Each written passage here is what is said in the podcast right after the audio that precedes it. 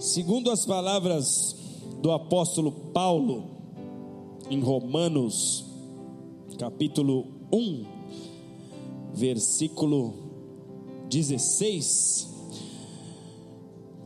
ele nos diz assim: o Evangelho é o poder de Deus para a salvação de todo aquele que crê. Então, como eu estava com muita saudade de vocês, eu quero que você una sua fé comigo e libere palavras proféticas comigo, porque quando nós liberamos essas palavras de vida na atmosfera, essas palavras são matéria-prima. Os anjos se apropriam dessa palavra, conduzem até o Pai, para que tudo aquilo que Deus tem a realizar nessa terra possa se cumprir. Repete em alta voz comigo: o Evangelho é poder.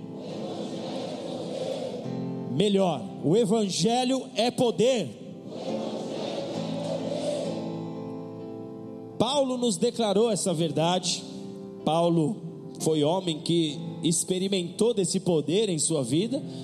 Ele, tendo uma experiência viva com Jesus, ele entrou numa relação tão profunda que ele percebeu que todo o conhecimento que ele tinha perto do poder de Deus não tinha valor algum, não tinha peso algum, não podia trazer influência e transformação parecida sequer com aquilo que só Deus pode fazer. Então ele declarou com propriedade: o Evangelho é o poder de Deus para a salvação de todo aquele que crê.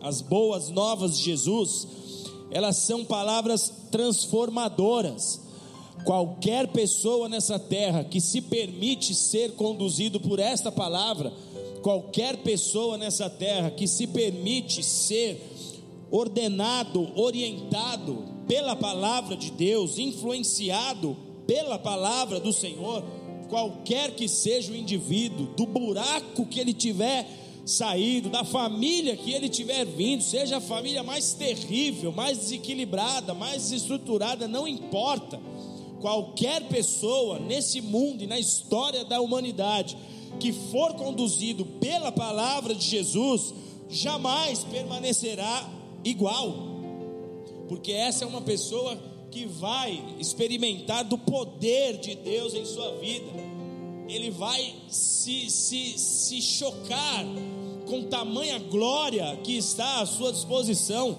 ele verá a destra de Deus agindo em sua própria vida, não há como essa pessoa permanecer igual. Quando Jesus começa o seu ministério na terra, o impacto do Evangelho e das palavras faladas por Jesus foi tamanho que todas as pessoas que viam os milagres que Jesus operava, e mesmo aquelas que não viam, mas que escutavam, porque a notícia percorria, porque a notícia saía da cidade em que Jesus estava, se ele estava em Cafarnaum, a notícia chegava em Belém, se ele estava em Belém, a notícia chegava em Nazaré, se ele estava em Nazaré, a notícia chegava em Jerusalém, não havia meios de conter esse poder, de barrar esse poder, então, mesmo aqueles que viam presencialmente os milagres, como também aqueles que não viam, mas ouviam dos feitos de Jesus, essas pessoas eram tomadas de uma enorme expectativa pelo novo de Deus, porque Deus sempre tem algo novo para realizar.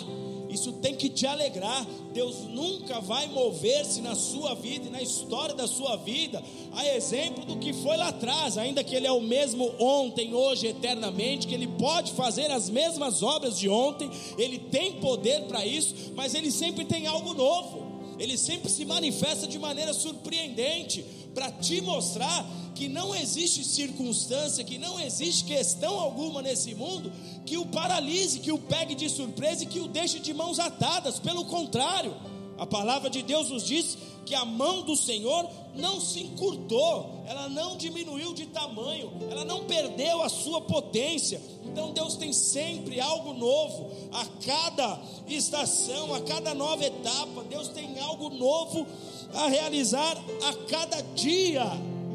A Bíblia diz as misericórdias de Deus se renovam a cada manhã. Então é com o levantar do sol, é com o brilhar do sol, o poder de Deus se renova até que tudo se cumpra.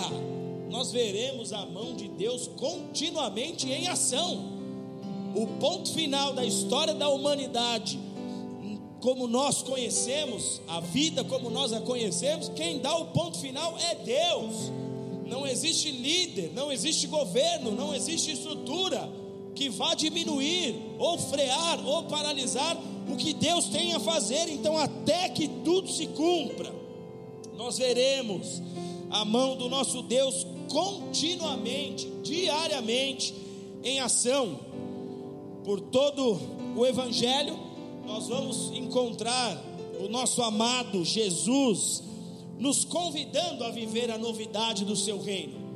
Ele sempre apresentou esse convite, ele sempre abriu essa porta, como um bom anfitrião que abre a porta da sala da sua casa para te dizer: entre, fique à vontade, escolha um assento confortável, escolha um lugar onde você se encaixe, para que você possa se sentir ambientado, adequado ao meu reino. Então, por todo o Evangelho, por toda a palavra de Deus, nós vemos Jesus nos apresentando, nos convidando a viver essa novidade de seu reino. E isso ele fez na terra, ele agiu de duas maneiras. Primeiro, ele transformava pessoas em seu físico, então pessoas que careciam de intervenções milagrosas, pessoas que careciam de curas. Jesus transformava essas pessoas no físico, ele trazia benefício de imediato, ele trazia mudança no exato momento em que aquelas pessoas clamavam por aquela mudança e conseguiam extrair essa virtude de Jesus. Vocês se lembram da passagem da mulher do fluxo de sangue? Jesus está cercado por uma multidão, de repente ele vira e para, ele para, vira para os discípulos e diz assim: saiu saiu virtude de mim, alguém me tocou. E eles falam: Como é que você viu que alguém te tocou com tamanha multidão te cercando? Ele falou: Saiu, o poder saiu, alguém conseguiu extrair, alguém usou uma chave, o elemento chamado fé, para extrair esse poder. Então ele trazia benefício de imediato para essas pessoas, sobretudo aos necessitados, porque aqueles que precisavam do médico ou de um médico encontraram em Jesus o médico dos médicos e ele aliou aos seus feitos, Jesus uniu aos seus milagres um discurso convite. Então ele operava milagre, todos tinham que ver o que ele tinha poder para fazer, todos tinham que ver o que ele podia realizar, qualquer fosse o tipo de problema, o nível de, de, de males que aquelas pessoas enfrentavam. Ele, ele ressuscitou pessoas, como no caso de Lázaro. Ele curou uma mulher com 12 anos de um fluxo de sangue. Ele curou um homem que 38 anos vivia sob uma esteira, meio que aleijado, não conseguia andar. 38 anos ele foi lá e mudou. Todo mundo que transitava pela região onde aquele homem estava, viram aquele homem por 38 anos. De repente, eles viram o homem curado. Ele curou um endemoniado que tentou ir com ele na missão, o gadareno Jesus falou: Não, você vai ficar porque as pessoas da sua cidade precisam ver o que eu fiz. Então ele curava, ele despertava a atenção das pessoas e ele aliava a esses milagres um discurso convite que ele dizia: Entrem em meu reino. Então Jesus curava pessoas e ao mesmo tempo em que curava, ele dizia: Venham. Está vendo isso que está acontecendo? Provem, desfrutem. Venham, experimentem as minhas palavras, experimentem o meu poder, me sigam, entrem em meu reino, conheçam a novidade de vida que eu tenho para vocês. E aí a Bíblia nos diz: houve quem aceitou esse convite, muitos se tornaram seguidores de Cristo, muitos se tornaram em seus discípulos, houve pessoas que verdadeiramente abriram seus corações, mas houve também quem não aceitou. A Bíblia conta a história de um jovem que possuía muitos bens, e ele chega em Jesus, ele reconhece a autoridade de Jesus, ele reconhece o poder de Jesus, porque ele chega em Jesus com a seguinte frase: Como é que eu faço para herdar a vida eterna? Ele queria o novo, ele queria o melhor de Deus, ele queria, ele tinha muitas posses, ele percebeu que o seu dinheiro não dava, o que só Jesus podia dar, ele percebeu, por isso ele chega com essa petição: o que, que eu faço para herdar a vida eterna? Como que eu faço para ter essa novidade? E aí Jesus diz: ame a Deus mais do que os seus bens, porque quando Jesus diz, vende tudo que você tem e dá aos pobres, Jesus só estava dizendo isso para ele, na verdade. Ame a Deus muito mais do que tudo que você tem, muito mais do que o seu nome, muito mais do que a influência que você tem nessa terra, muito mais do que as relações que você construiu. Ame a Deus acima de tudo, acima de todas as coisas. Só que esse homem, quando recebe o convite para entrar no reino, ele simplesmente picotou o convite ele simplesmente rasgou o convite e jogou fora. Então, conforme esse convite era feito, havia quem negava, havia quem aceitava. E os que aceitavam a chamada, amados, os que aceitavam esse convite, eles eram tomados de uma enorme expectativa, porque nós estamos vendo Jesus curar, nós estamos vendo Jesus mudar sentenças, nós estamos vendo Jesus mudar histórias que há décadas, há gerações e gerações não puderam ser transformadas. E se nós estamos vendo todo esse poder em ação, o que, que ele não tem para nós? Se nós estamos vendo ele curar o cego, o que, que ele não pode fazer comigo? Se nós estamos vendo ele fazer o aleijado voltar a andar, o que, que ele não pode acrescentar? Qual não será a nossa parte? À medida que as pessoas aceitavam o convite, elas eram tomadas de grande expectativa. Havia muita expectativa em torno de Jesus. As multidões o seguiam com muita esperança, até os discípulos. Porque no episódio do jovem rico, logo após esse jovem recusar o convite, Pedro, lá em Mateus 19, 27, ele vira para Jesus e fala: Tá bom, ele não quis, mas nós deixamos tudo para te seguir. Mateus 19, 27. O que então haverá para nós? Os discípulos deixavam claro: Nós queremos alguma coisa também. Tem algum benefício para nós? Tem algo que o Senhor pode fazer por mim, que sou um pastor, que sou um obreiro, que sou um líder aqui na tua casa? Tem algo que o Senhor também pode fazer por mim? Porque lá fora as pessoas estão negando, mas e nós que não? Tem algo que o Senhor pode fazer por mim? Eles deixavam claro, eles se posicionavam como filhos, eles não ficavam numas de fazer um pedido para Deus, de apresentar necessidades, sonhos, desejos para Deus. Pelo contrário, Pedro viu o cara negando de imediato, ele vira e fala: Nós estamos te seguindo. Ele negou, mas eu estou aqui. Tem algo para nós? Haverá algo para mim, haverá algo para nós. Diante de tudo o que esses homens viam, diante de tudo o que esses homens ouviam, era absolutamente normal que existisse expectativas em seus corações, até porque o próprio Jesus tinha esse discurso: vem e eu te alivio, vem e eu te saro, vem, prove, experimente de mim Vem, porque aquele que vem eu não lanço fora, aquele que se permite ser conduzido por mim, eu não abandono. O próprio discurso de Jesus era esse, então era normal que se houvesse expectativa. E o que eu quero dizer com isso, amados? O que eu quero dizer com isso para você que está nessa transmissão? Que hoje, mais de dois mil anos depois, não há absolutamente nada de errado em você esperar algo da parte de Deus, porque o convite continua sendo feito: vem a mim. O convite continua sendo apresentado, não há problema em você esperar algo da parte de Deus, não há problema em você vir para a igreja com expectativa de mudanças, não há problema em você vir para a igreja desejando que Deus realize uma cura, realize um milagre, desejando ver realizações, desejando ver sua família avançando, vivenciando melhorias na sua estrutura, na sua realidade. Não há problema. Jesus continua gerando em nós a expectativa por aquilo que é novo. Ele diz: qual é o pai que se o filho pedir pão vai dar pedra? Foi ele que disse. Esse discurso é de Jesus. Qual é o pai que, se o filho pedir pão, vai dar pedra? se vocês conseguem dar boas coisas para os vossos filhos, se você consegue comprar um presente, se mover de compaixão pelo seu filhinho, que fica puxando sua roupa, falando: pai, eu quero um carrinho, pai, eu quero uma boneca, pai, olha o que eu vi no shopping, olha o que eu vi na internet esses dias. O Natan veio com essa: eu preciso fazer uma compra no site. Não foi, pastora? E passou horas com esse discurso: o site, que eu preciso comprar no site. Ele, ele já percebeu porque há tempos ele está pedindo um brinquedinho e a gente está, o coronavírus não está, tá aí, não dá para comprar. E agora ele descobriu, é o site.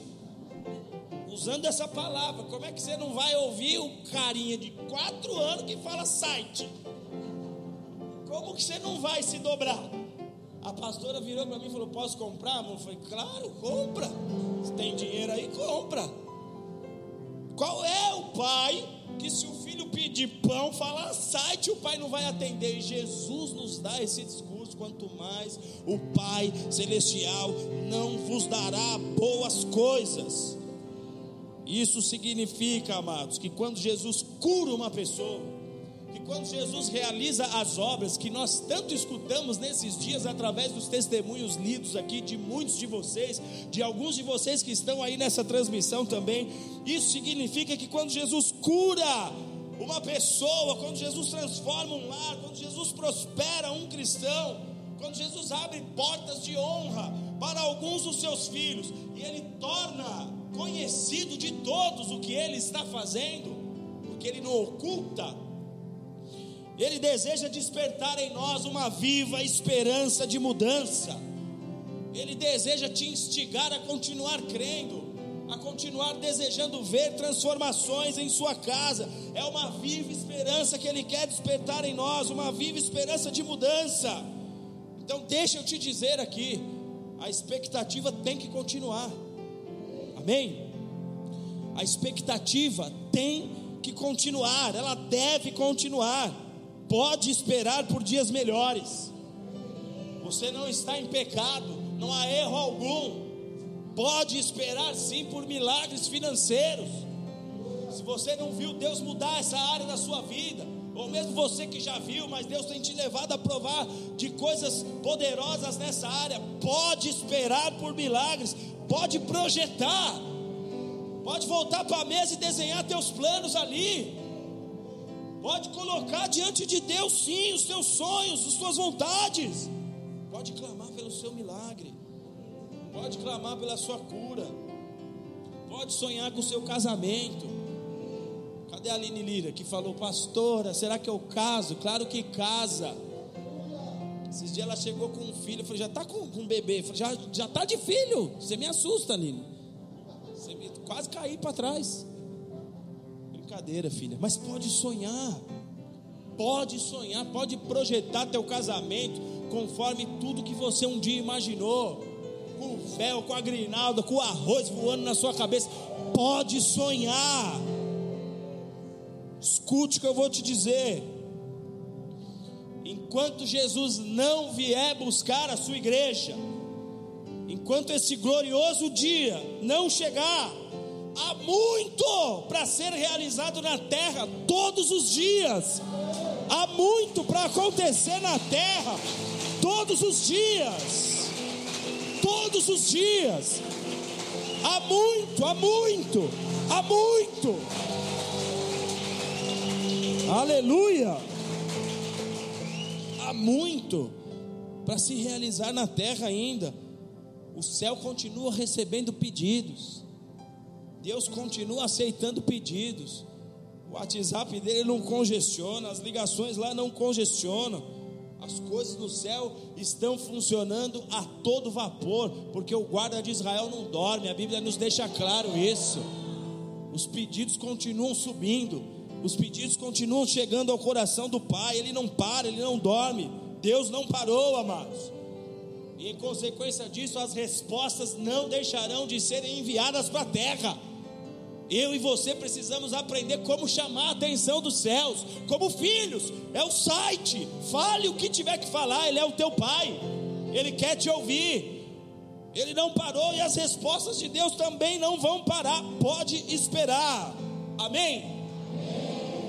Só que eu quero que você entenda uma coisa. Assim como o Senhor trabalha para gerar expectativa em nossas vidas, e Ele gera expectativas em nós, e nós podemos esperar esse algo novo da parte de Deus, assim como o Senhor tem expectativas, como nós temos expectativas em Deus, o Pai também tem expectativas a nosso respeito. Ele também espera algo de você. Ele não te deixaria só você ter expectativa nele se ele também não tivesse expectativa por você, porque tudo parte dele primeiro. Você ama a Deus porque ele te amou primeiro. Você ama a Deus, você aprendeu a amar a Deus, está aprendendo a amar a Deus porque você viu a cruz, porque você olhou e falou: Que amor é esse? É isso aí que eu quero. Eu quero aprender a amar nesse nível. Então, o Pai também tem expectativas a nosso respeito. Eu preciso te dizer isso nessa noite. Como você tem expectativas, há expectativas nos céus. E como toda expectativa que Deus permite que nós tenhamos, ela tem data e hora para se cumprir. Porque a palavra de Deus nos diz lá em Eclesiastes capítulo 3, verso 1, que há um tempo determinado para cada propósito ou para cada expectativa que Ele nos permite ter há também uma expectativa de Deus para agora. E essa é a chave que eu quero que você entenda nessa noite. Há uma expectativa nos céus, a meu, ao meu e ao teu respeito, que é para agora, uma expectativa para este tempo determinado. Uma expectativa que fala de 2020, que fala dessa estação, que fala da próxima, que daqui a pouco se abre, uma expectativa que é agora uma expectativa dos céus em relação aos cristãos, uma expectativa dos céus em relação à igreja do Senhor nessa terra. Há uma expectativa em saber como é que a igreja vai se portar daqui para frente. O pai quer saber como é que a sua igreja vai se comportar daqui para frente, como é que os cristãos vão se comportar daqui para frente, porque há algo novo dos céus invadindo a terra e descendo sobre os homens. Deus virou uma página na história da humanidade, amados. O que virá daqui para frente é algo que ninguém jamais viu. Deus não fica repetindo o filme. Deus não fica voltando atrás falando, não, aqueles dias foram bons, deixa eu pegar um pedacinho daquilo e colocar aqui. Não! Tudo o que virá é novo, tudo o que virá é algo jamais experimentado, tudo que nós viveremos é algo jamais imaginado, e há muito poder e manifestação de Deus que virá sobre a terra.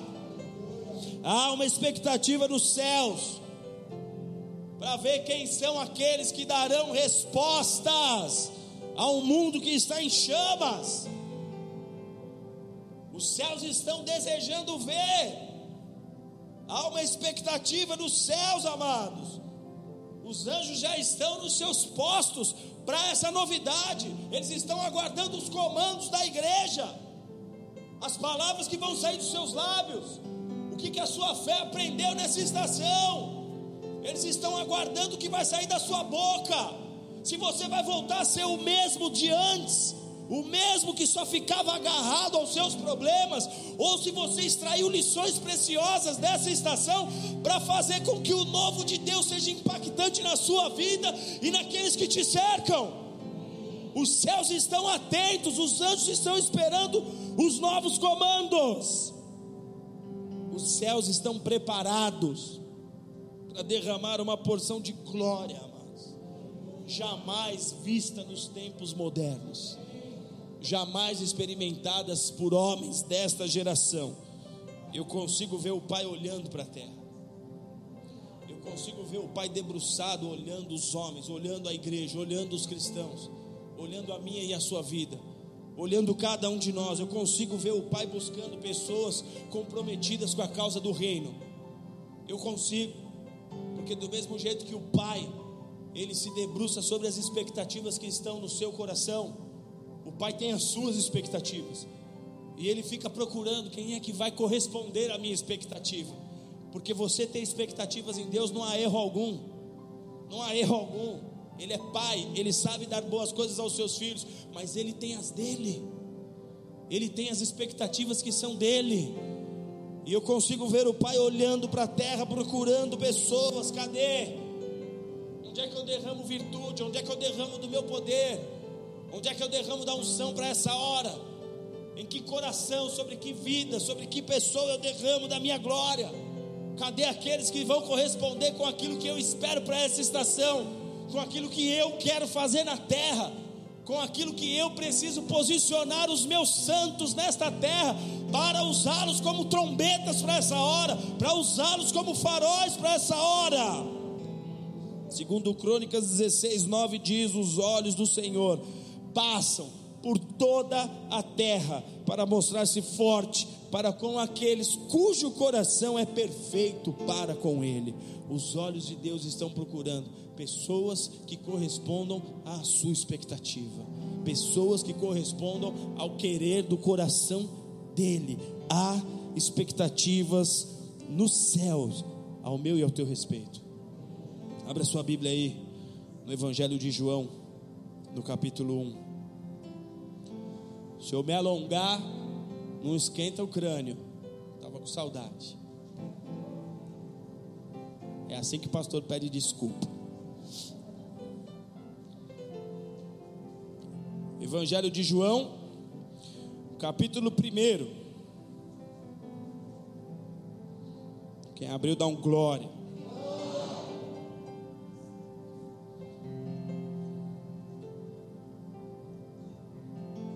Sabe aquela música? Deus estava lá no céu.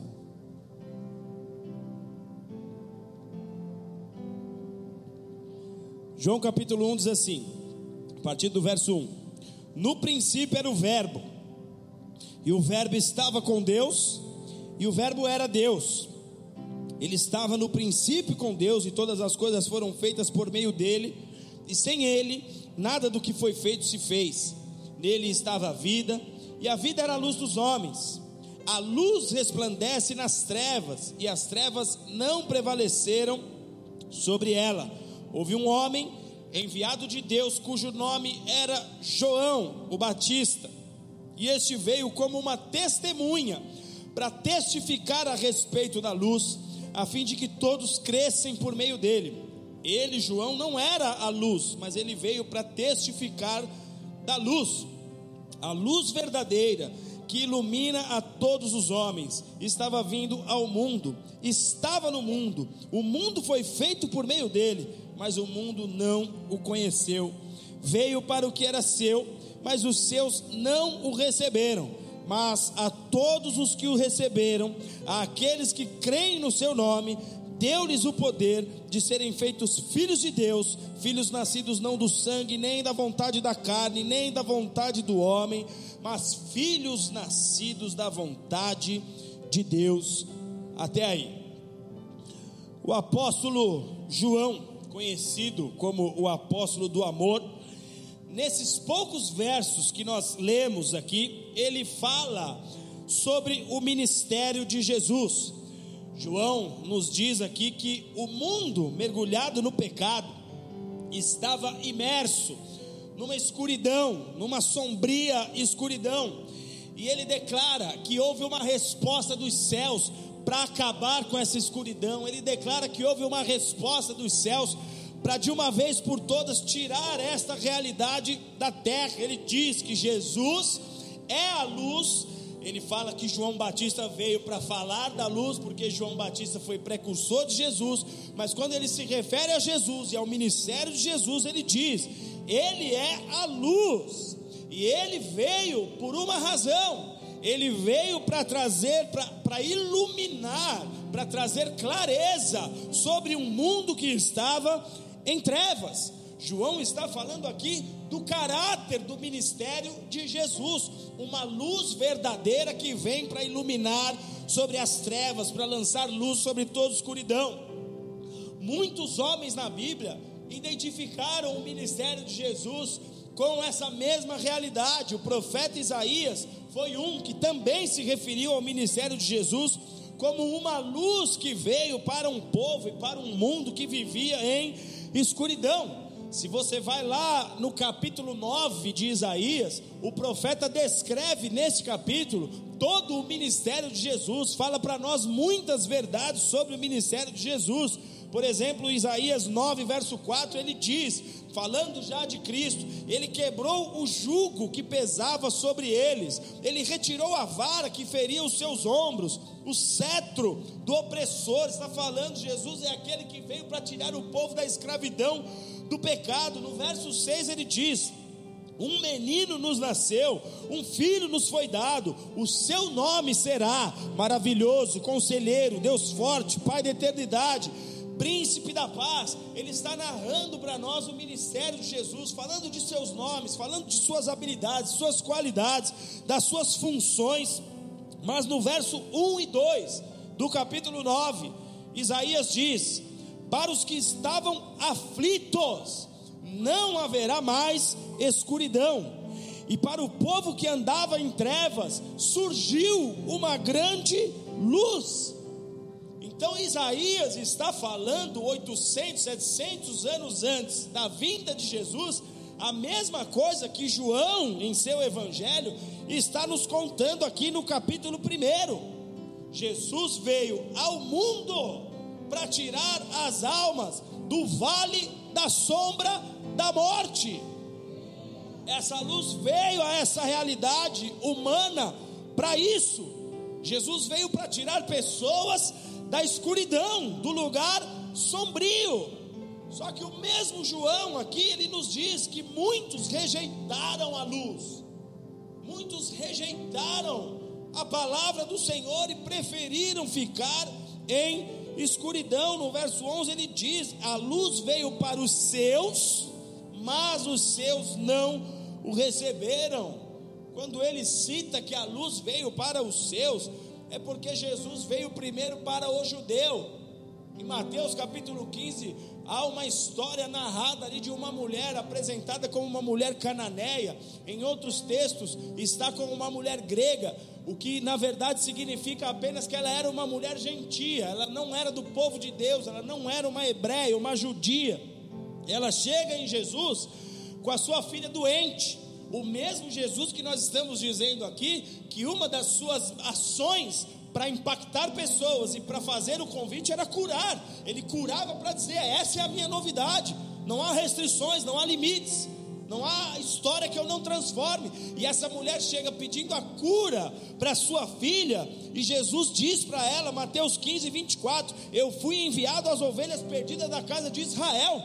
Jesus dá um não para essa mulher, uma mulher que precisava de cura para sua filha, uma mulher que tinha necessidade. Jesus diz: Eu vim para as ovelhas perdidas da casa de Israel. Por quê? Porque, primeiramente, ele veio para reconciliar os judeus, para reconciliar aquele povo da aliança com o Pai. Os judeus receberiam prioridade no convite. Sabe o primeiro pedaço do bolo? Sabe quando você vai fazer a sua festa, os primeiros nomes que vêm na sua mente, que encabeçam a lista de convidados, eram eles. O povo da aliança, Deus, o povo que Deus formou para ser o seu povo, para chamar de seu povo. Eles receberam primazia, prioridade no convite. Vai dar primeiro para eles. Vai e convida primeiro eles. Quando essa mulher vem pedir auxílio, ele fala: Não, eu não vim para cuidar de vocês, eu vim para cuidar deles. Obviamente, abriria-se a porta posteriormente para os gentios, senão nós não estaríamos aqui, você sabe muito bem disso. Mas, em primeiro momento, era para o judeu. Só que esse povo rejeitou a luz. Esse povo simplesmente preferiu a escuridão, rasgou o convite. Esse povo preferiu as trevas. João 3,19 diz: amaram mais as trevas do que a luz. E amados, do mesmo modo que lá atrás os antigos rejeitaram a luz, há pessoas hoje que também estão rejeitando. Talvez nós tenhamos pessoas assim muito próximas de nós, mais próximas do que imaginamos. Pessoas que moram sob o mesmo teto que nós, pais, filhos, primos, tios, avós, pessoas que nós muito amamos e que se nós amamos o Pai muito mais, Talvez nós temos pessoas rejeitando a luz muito próximas de nós, pessoas que nós conhecemos desde a nossa infância, que são amigos que nós amamos, pessoas que têm muito valor, têm muito espaço no nosso coração, cativam as nossas vidas, mas que preferem caminhar na escuridão, que estão cegos, até esse presente momento, cegos, até esse presente momento, caminhando na escuridão, andando como tateando as paredes, andando como buscando apoio, porque não sabe na verdade para onde estão indo, não sabe na verdade em que direção seguir, estão tentando descobrir o caminho.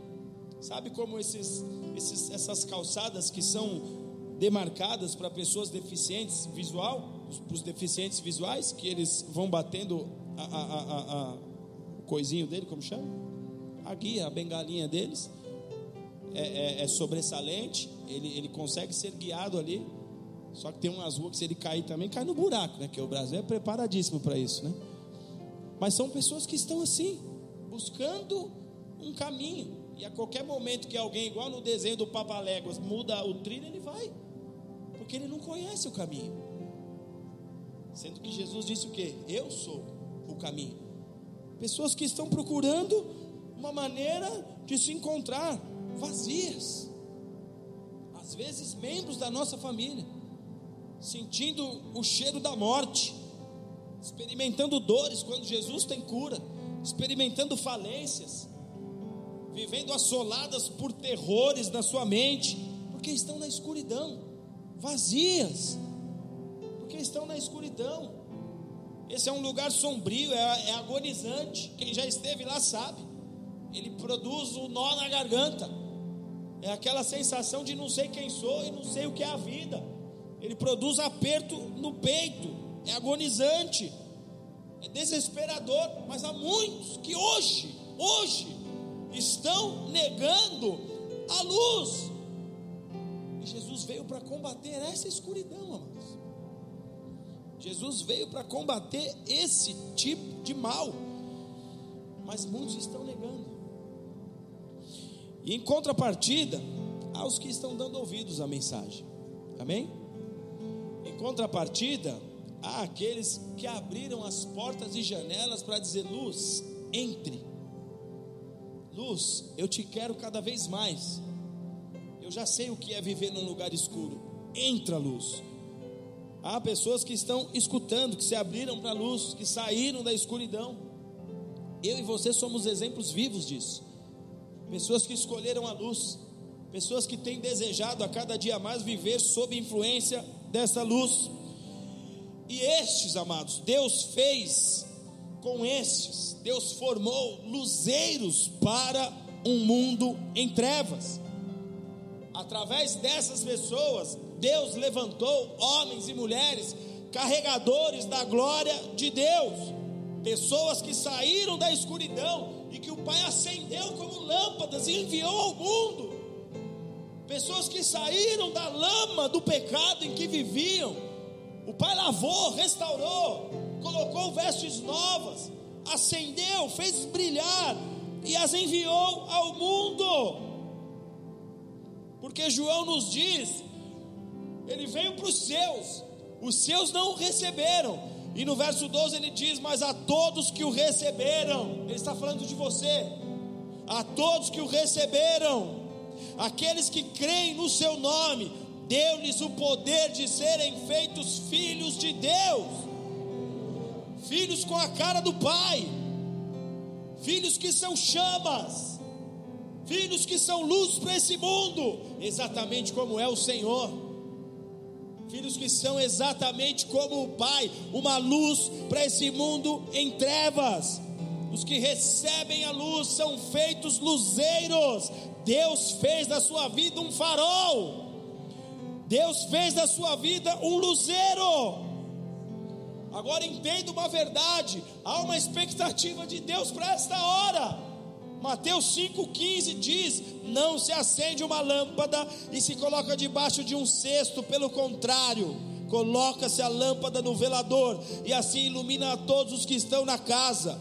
Assim, verso 16: resplandeça a vossa luz diante dos homens, para que vejam as vossas, as vossas boas obras e glorifiquem ao Pai que está nos céus. A luz precisa ir para o mundo através das boas obras, através de um comportamento que revela Jesus, através de uma família que emana a atmosfera de reino nessa terra.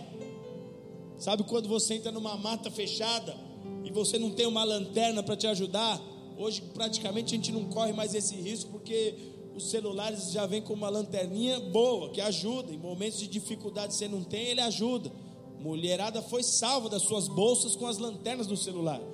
É ou não é verdade? Porque entrava a mão e ela não achava, e daqui a pouco ela já entrava inteira, e cabe a mulher dentro da bolsa, porque cabe tudo lá dentro. Mas a lanterna vem e ajuda, porque na escuridão você não avança, na escuridão você não chega nem um metro à frente do que Deus tem para a tua história. É quando acaba a energia na tua casa, você pega uma vela e acende, você põe ela embaixo da mesa, você põe ela embaixo da cama, você sempre procura um lugar estratégico onde essa vela possa iluminar a casa o máximo possível. Você é uma lâmpada nas mãos de Deus que foi acesa para iluminar o mundo o máximo possível. Deus tem expectativa que você ilumine o máximo possível. Essa é a expectativa que há no céu a teu respeito. Essa é a expectativa que há no céu sobre a igreja que você ilumine o máximo possível.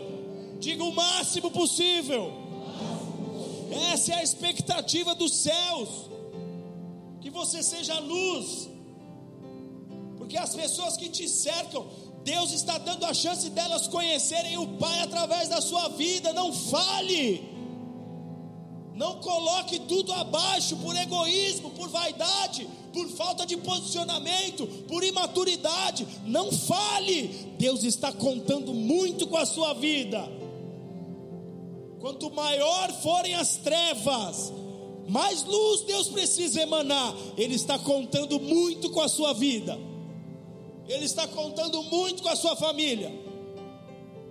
Ele está contando muito com o seu casamento, porque as pessoas estão hoje descendo ladeira abaixo e a boca de Satanás está aberta, engolindo pessoas que estão acreditando que Deus vai aceitar essas aberrações. Não fale, tome a sua posição, não fale, honre a cruz, faça valer o sangue derramado. Seja sério no que Deus está esperando de ti muita expectativa a seu respeito. Atos capítulo 3, 47 diz: Pois assim nos ordenou o Senhor, eu te coloquei para a luz das nações, para ser instrumento de salvação até os confins da terra. Vocês não eram luz, Efésios 5, verso 8. Vocês não eram luz, vocês estavam nas trevas. Mas em dado momento, quando o, o, o, povo rejeitou, o povo que recebeu prioridade rejeitou, o Senhor falou: agora vai buscar os aleijados. Vai buscar os aleijados. Os convidados de honra rejeitaram. Vai buscar os aleijados. Os campos estão brancos. Sabe quem são os aleijados? Nós, amados. Somos nós. Nós fomos enxertados na videira. Nós fomos acrescentados à aliança de Deus com Abraão. Nós recebemos por herança através de um chamado Jesus Cristo de Nazaré. Agora faça valer a cruz. Ele tem muita expectativa na sua vida. Essa luz precisa brilhar. Porque quando a luz entra, amados, quando a luz entra num coração, quando a luz entra numa casa, quando a luz entra numa família, automaticamente ela expulsa a escuridão. Os dois não ocupam o mesmo lugar automaticamente ela expulsa os parasitas que se alimentam de escuridão. Quando a luz entra, os parasitas saem. Quando a luz entra, aqueles que conseguem se esconder nas sombras do vale da morte, eles são obrigados a sair. A luz expulsa os demônios. Porque demônio só consegue atuar até que ele seja flagrado pela luz. Até que ele seja identificado. Quando Jesus chegou, uma das primeiras ações de Jesus foi dar nome aos demônios. Ele escancarou esses aí que vocês adoram, essas, esses comportamentos. Isso aí vocês estão adorando ao pai da mentira, Beuzebu, Lúcifer, Satanás. Jesus escancarou. Porque até ali eles conseguiam ficar, mas quando a luz veio já não tinha mais como. A luz expõe os demônios. A luz expõe os demônios, a luz expõe esses demônios que só conseguem permanecer enquanto ela não chega. Por isso Satanás trabalha tanto para que você não se posicione. Por isso que Satanás trabalha tanto. Há muitas famílias aqui que já deveriam estar inteiras servindo a Deus, mas por causa de problemas que você apresenta no casamento, no dia a dia, financeiramente, no comportamento, essa luz não chega lá, porque você ainda está mantendo áreas obscuras na sua vida. A luz destrói mentiras.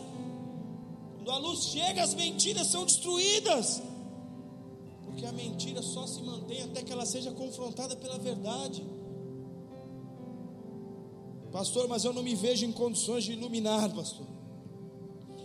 Eu tenho muitos defeitos, eu estou com problemas, eu vivo com problemas, mas você conhece a luz. Você tem sido iluminado. Você precisa é parar de dar desculpa. Você precisa parar de olhar para si como se o seu problema fosse o maior do universo. Ele é maior que o teu Deus? Então ele não é maior do universo. É maior do que Jó? Teu problema é maior do que o de Jó? O seu problema aí é maior do que o de Jó? Então pare de valorizar o teu problema. Pare de ficar na escuridão e achar que não tem como sair daí se a luz já veio. Senão você está rejeitando a luz. Você está agindo igual aqueles que rejeitaram a luz lá atrás. Eu tenho problemas, pastor. Tá bom, eu também tenho. Você conhece a luz, você tem sido iluminado. Você tem que parar de dar desculpa e entender que vidas estão morrendo. Você tem que parar de dar desculpa e entender que vidas estão indo para o inferno. Você tem defeitos, você tem áreas não resolvidas, mas há uma multidão que está cega. Você conhece a luz. Há uma multidão que todos os dias desce ao abismo. E às vezes porque nós não somos corajosos e nos posicionarmos na fé como deveria e como o céu espera de nós. Você sabe todo o poder que Deus tem à sua disposição. E às vezes age como um bebê chorão. Como é que Deus vai influenciar quem está do seu lado? Como é que Deus vai poder mover com aquele outro coração se Ele queria usar você ali? Se Ele queria usar a sua vida ali? Preste atenção. Deus tem muita expectativa com a sua vida. Faça a cruz valer a pena. Faça cada gota de sangue de Jesus valer a pena. Faça Jesus ter o sabor de que valeu a pena morrer por você. Porque você não rejeita a luz, porque você se posiciona, porque você anda levando luz por onde você vai. Faça Jesus sentir o sabor de que valeu a pena morrer pela sua vida. Seja luz, há muita expectativa no céu a teu respeito. Diz aí para o seu irmão: o pai espera muito de você. O pai espera muito de você, pastora. O pai espera muito de você, Elcio, Jave. O pai espera muito de você. Ele espera muito de você, Eric. Ele espera muito de você. Ele pode derramar na sua vida tudo o que é necessário para você ser uma luz poderosa lá para sua família, Eric. Tudo o que é necessário colocar palavras na sua boca que ninguém vai entender de onde elas vieram. O Pai espera muito de você. O Pai espera muito, sua família pode estar longe, Fábio, mas o Pai espera muito de você.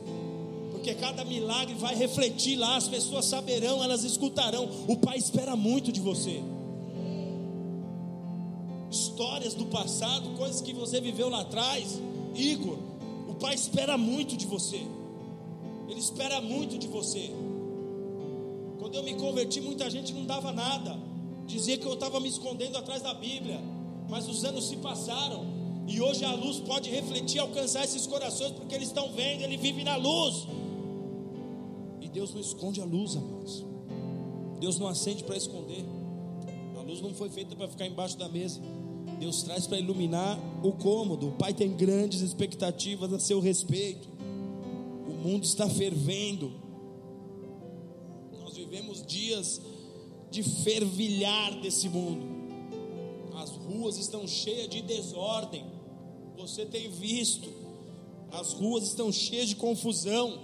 As pessoas estão insatisfeitas. O que elas compram não satisfazem. O que elas adquirem não traz paz. Há protestos por todos os lados. As pessoas estão desesperadas por mudanças. Elas querem ouvir que há algo novo. Elas querem ouvir que existe uma saída para tudo isso. Elas estão desejando escutar esse tipo de notícia que é algo de bom. Só que as notícias que chegam para elas são as mais terríveis possíveis. Elas querem escutar que existe uma luz, mas elas estão escutando o contrário. Quantos pais estão temendo o futuro? Olhando para os seus filhos de meses, olhando para os seus filhos de pouca idade, olhando para os mais velhos e temendo o que será o amanhã para os seus filhos. Quantos empresários estão desesperados lá fora? Muitos de vocês têm sido guardados por Deus, mas essa não é a realidade de todos. Muitos de vocês, Deus estendeu as asas e falou: aqui ninguém toca, esses aqui são meus, mas essa não é a realidade de todos. Há empresários desesperados, há profissionais que estão olhando para os seus diplomas e estão se questionando: do que valeu todo esse esforço? Do que valeu horas e horas debruçados sobre os livros, noites mal dormidas, do que valeu tudo isso? A criação geme aguardando a manifestação dos filhos de Deus. O mundo geme por uma boa notícia. Mundo geme por um bom recado, por uma boa notícia. Famílias inteiras gemem, esperando que a luz bata a porta. Porque quando ela perceber que a luz ela vai abrir, ela vai falar: invade luz. Eu esperei tanto tempo por isso. Eu esperei tanto tempo por uma mudança como essa. Eu vivi muitos anos num calabouço, vivi muitos anos num, numa prisão. Eu vivi muitos anos sem conseguir dar voz a tantas coisas que tinham dentro de mim. São pessoas que estão gemendo, esperando ansiosamente pela luz. E a expectativa do céu em relação à igreja nessa hora é essa: a igreja vai fugir ou vai atacar. A expectativa do céu nessa hora é: a igreja vai lutar ou vai se render. A igreja vai encarar desafio, ou ela vai ser poluída com as águas podres desse mundo e vai ser levada por essa enxurrada de mal. Você, como cristão, qual é a resposta que você dá para essa expectativa de Deus? Vai se posicionar ou vai continuar brincando? Vai tomar a tua posição ou não vai entender o que Deus está esperando de você e com tudo à sua disposição para ajustar o que precisa? Porque se um senhor cuida bem do seu escravo, quanto mais o pai não cuidará dos seus filhos. A expectativa do céu é essa em relação ao seu povo. Como é que você vai se portar? Vai fazer a diferença ou quer ser igual aos que estão lá fora, gemendo para que a luz venha e a luz já está aí, ó, já está aí em você. Qual será a sua resposta? Qual será o seu comportamento? Se a sua resposta é eu serei luz, vem comigo. E aí você diz: Eu vou. Se a sua resposta é eu serei luz, eu preciso te dizer: haverá trabalho pela frente. Não se engane. Haverá trabalho pela frente. Se a sua resposta é Senhor, eu serei luz, você vai precisar aprender a se esforçar como um tal de Josué. Você vai precisar aprender a ser um bom combatente, como um tal de Paulo. Você vai precisar de coragem. Você vai precisar de disposição. As pessoas que melhores, que melhor lutam nessas vidas, não são as mais espertas, não são as mais talentosas, as pessoas que melhor lutam nessa vida não são as mais fortes, são as corajosas. São aquelas que não desistem, que até podem derrapar, tropeçar e cair, mas tem força para se levantar e continuar. Eu não paro. Eu não tenho medo, eu sei quem é meu Deus, eu sei quem é meu pastor. é Ele que me enche de coragem. As pessoas que melhor lutam não são as talentosas e habilidosas, são as corajosas. São aquelas que enxergam que existe algo pelo qual vale a pena lutar, como Jesus enxergou. Jesus falou: vale a pena morrer por ela, vale a pena morrer por cada um deles, vale a pena me entregar, vale a pena sofrer, vale a pena ser pisoteado, achincalhado por cada um deles. As pessoas que melhor lutam são as corajosas. Uma única só pessoa cheia de disposição é maioria. Uma única só pessoa. Porque se Jesus fosse esperar dos seus discípulos algo ali naquele início para fazer a sua missão, nada teria acontecido. Uma única só pessoa, cheia de ousadia, cheia de determinação, é maioria. Vós sois a luz do mundo, Jesus disse. A missão do Senhor ele cumpriu e ele deixou para nós: vós sois a luz do mundo. Essa estação, esse é o tempo que a luz precisa brilhar mais forte. Essa é a hora que o cristão verdadeiro precisa marchar. Esta é a hora que o cristão verdadeiro precisa ir adiante. Não pode ficar olhando para os lados. Pode ficar entrando na rede social do outro para tentar entender como se faz quando Deus está falando: Eu farei na sua vida. Eu farei com você. Eu farei através de você. Essa é a hora que o verdadeiro cristão tem que ir adiante tem que marchar e apresentar uma nova realidade para esse mundo. E dizer para esse mundo que está desesperado diante do caos que está lá fora, que existe uma nova realidade, que existe uma nova abertura de Deus. Seja luz. Juízes capítulo 5, 31 diz assim: Ó Senhor, pereçam todos os teus inimigos, porém os que te amam sejam como o sol quando se levanta em sua força. No livro do profeta Daniel, nós temos a história de três jovens, três rapazes que se mantiveram fiéis a Deus diante de um desafio. A Bíblia diz que havia um rei na Babilônia chamado Nabucodonosor. E esse homem, movido de muito ego, de muita vaidade, porque naquelas épocas, naqueles tempos, todos os, os, os grandes líderes, governadores, esses reis, eles eram tidos como deuses na terra, e Nabucodonosor não era diferente, e para provar que ele era tomado por vaidade e por ego, ele manda fazer uma estátua de si mesmo, toda de ouro, uma estátua de 27 metros de altura, e ele manda rodar um decreto em toda a Babilônia que no momento em que badalasse os sinos, que se tocassem determinados instrumentos lá, todas as pessoas moradoras da Babilônia, e lembre que nesse tempo a Babilônia tinha envelopado o mundo, eles tinham tomado as forças do mundo inteiro.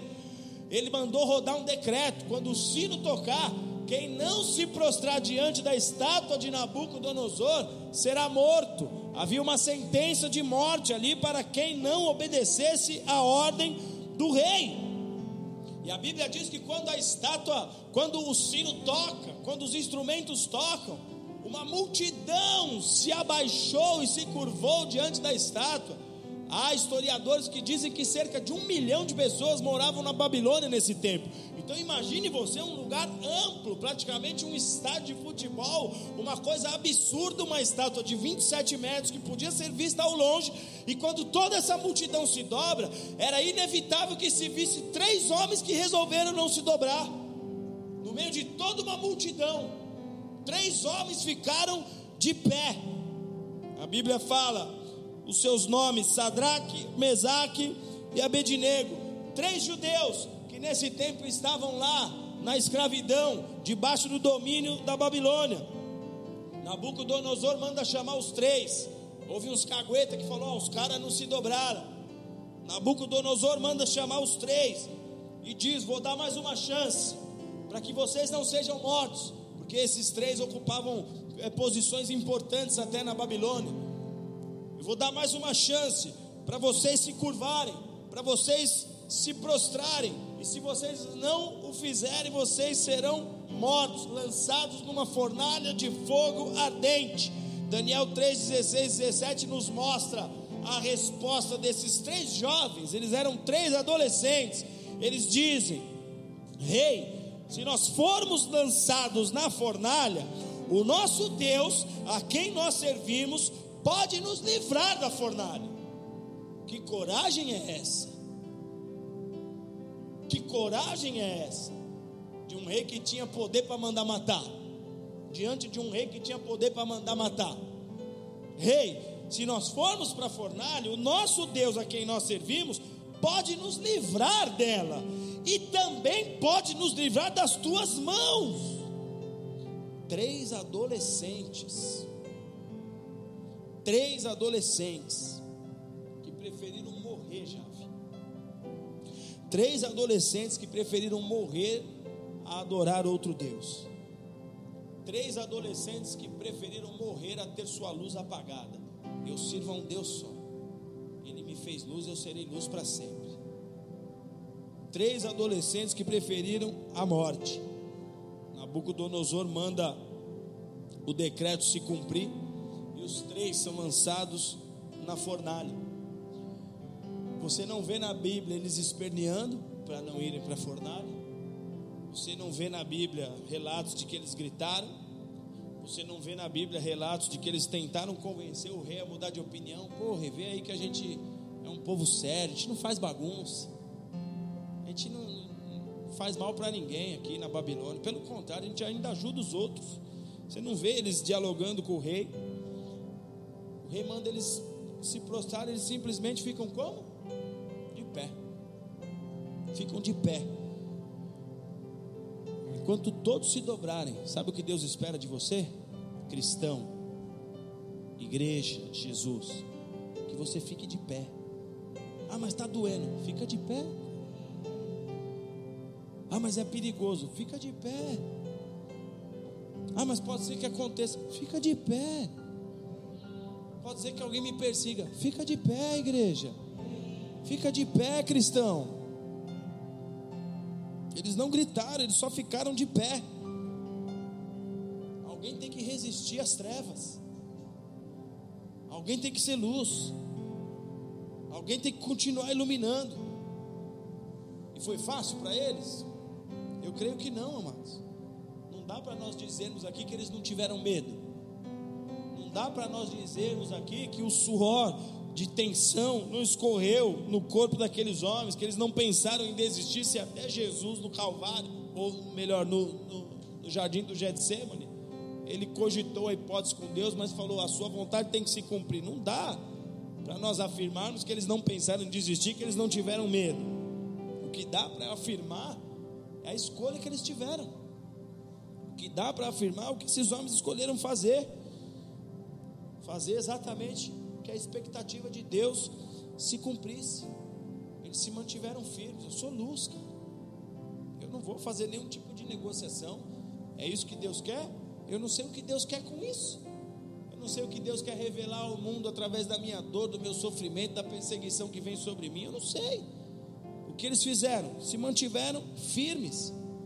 Daniel 3, 24 e 25 diz: Após lançar na fornalha os três, o rei se espantou, porque o rei lança eles na fornalha. E ele disse aos seus conselheiros: Ora, nós não lançamos três homens ao fogo? E eles responderam: Sim, rei, lançamos três homens. E o rei diz: Mas eu estou vendo quatro homens soltos passeando pelo fogo sem nenhum dano, e o aspecto do quarto é semelhante ao filho dos deuses. O rei mandou jogar os três no fogo. E quando ele olha, ele fala: tem quatro lá e tem um que tem um aspecto que eu nunca vi homem algum parecido. Rapidamente Nabucodonosor falou: abre, tira esses homens. E sabe o que a Bíblia diz? que eles saem de lá sem dano nenhum no corpo, que a roupa deles, a roupa, podia ter queimado um pouquinho da roupa, a roupa estava intacta, e o texto bíblico ainda é categórico em dizer: nem um fio de cabelo deles queimou. Lá na frente, Jesus foi dizer para os cristãos e para a igreja: nenhum fio de cabelo teu vai cair se eu não permitir. Cadê a igreja que vai ser luz? Que não vai se sentir intimidada, que não vai se sentir acovardada, acuada. Aqueles que ficarem de pé, amados, na posição que Deus espera que você fique, que Ele tem expectativa que você fique, esses viverão milagres. Não importa o que elas estejam enfrentando, viverão milagres. O exemplo da Kilvia. Cadê a Kilvia que estava aqui até agora há pouco? Olha o exemplo da Kilvia. Está vivendo milagre lá da família toda, tendo experiências com Jesus. Os pais vão se batizar. Se prepara, Kilvia. Você vai entrar nas águas comigo. Você vai batizar sua mãe, cara. Você vai ter esse privilégio você vê que vale a pena servir ao nosso Deus. Vocês estão vendo seus familiares se achegar? Eu estou pregando para minha mãe nesses dias. Eu estou pregando para minha família nesses dias. Eles se conectam. Talvez minha mãe está aí agora, meu pai, não sei. Eu tenho a chance de pregar para eles nesse tempo. Ficar de pé diante das afrontas não é fácil. Não é simples, mas é o correto é o que mantém a luz acesa, é o que mantém a luz brilhando, que mantém a luz chegando a tantos corações que estão em trevas, porque quando eles olham, falam: como é que ele fica firme? Como é que ele não se abala? Como é que ainda as coisas dão certo para ele? Como é que tem essa guarda? Como é que tem essa proteção? Como é que o filho vive esse milagre? Como é que Deus move isso? A luz vai entrando e vai desfazendo e tirando a mentira vai denunciando os demônios que estão ali querendo ficar perpetuamente naqueles lugares. Não é fácil ficar de pé diante da afronta, mas é o correto. Jesus aparece naquele fogo. Jesus sempre aparece no fogo. Jesus aparece naquele fogo e salva os três jovens. E sabe o que acontece com eles? Eles se tornam líderes na nação. Daniel capítulo 3, verso 28 diz: Então Nabucodonosor disse, presta atenção nisso aqui. Nabucodonosor, um rei tirano. Então Nabucodonosor disse: Bendito seja o Deus de Sadraque, Mesaque e Abidnego, que enviou o seu anjo e livrou os seus servos que confiaram nele, pois não quiseram cumprir a palavra do rei, preferindo entregar os seus corpos a servirem e adorarem qualquer outro Deus que não fosse o seu Deus.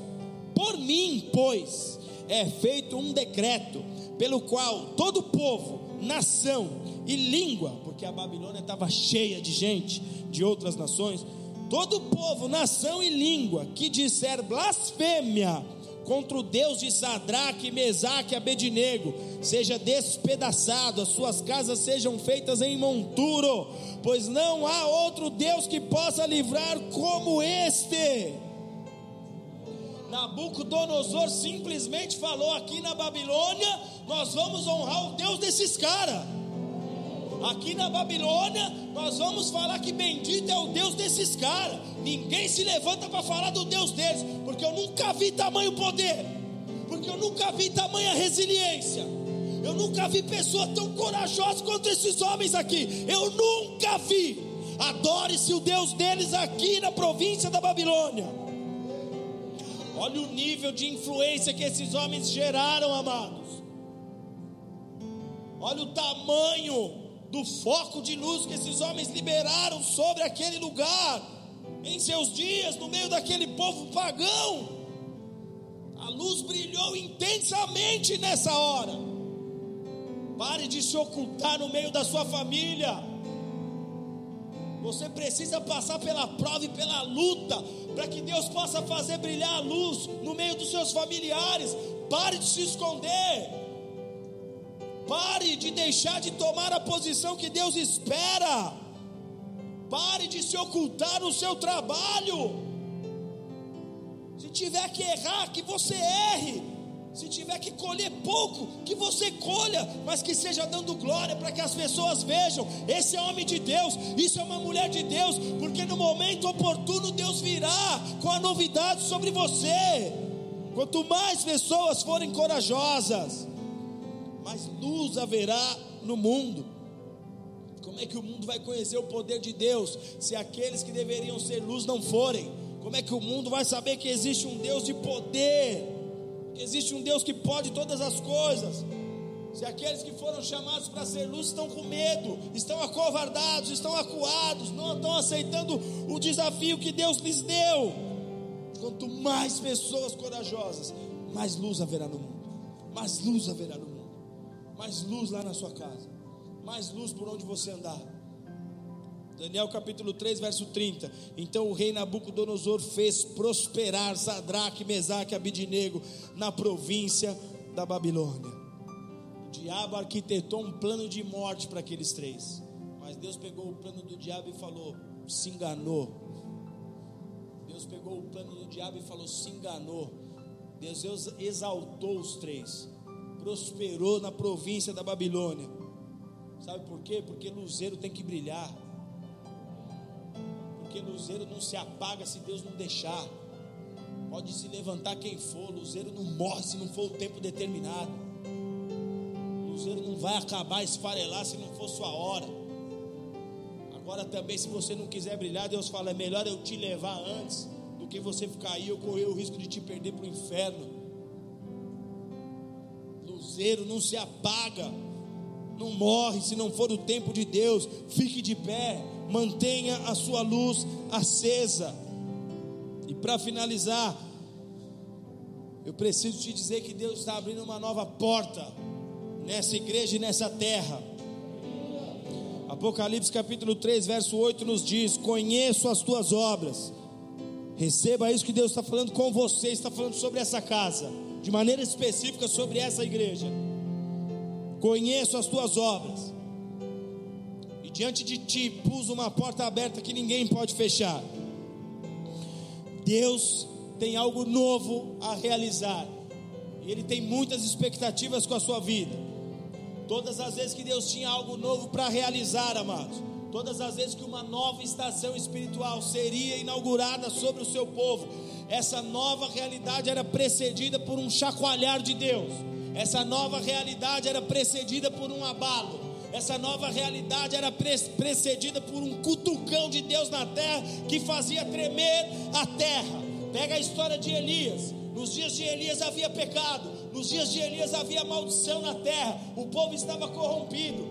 Deus iria mudar a situação da nação, mas antes Deus mandou Elias liberar uma palavra de três anos de sequidão em Israel. Deus abalou a terra e depois Elias sobe o alto do Monte Carmelo e houve separação ali. Deus está abalando a terra. Há um tempo de separação. O que está acontecendo nas nações é uma separação. Pega Jesus. Jesus agitou Israel em seus dias. Porque viria a novidade de Deus, mas ali Deus separou filhos e filhos, Jesus separou filhos e filhos. Então, sempre, antes do milagre, sempre vem a crise, porque a crise é tempo de separação.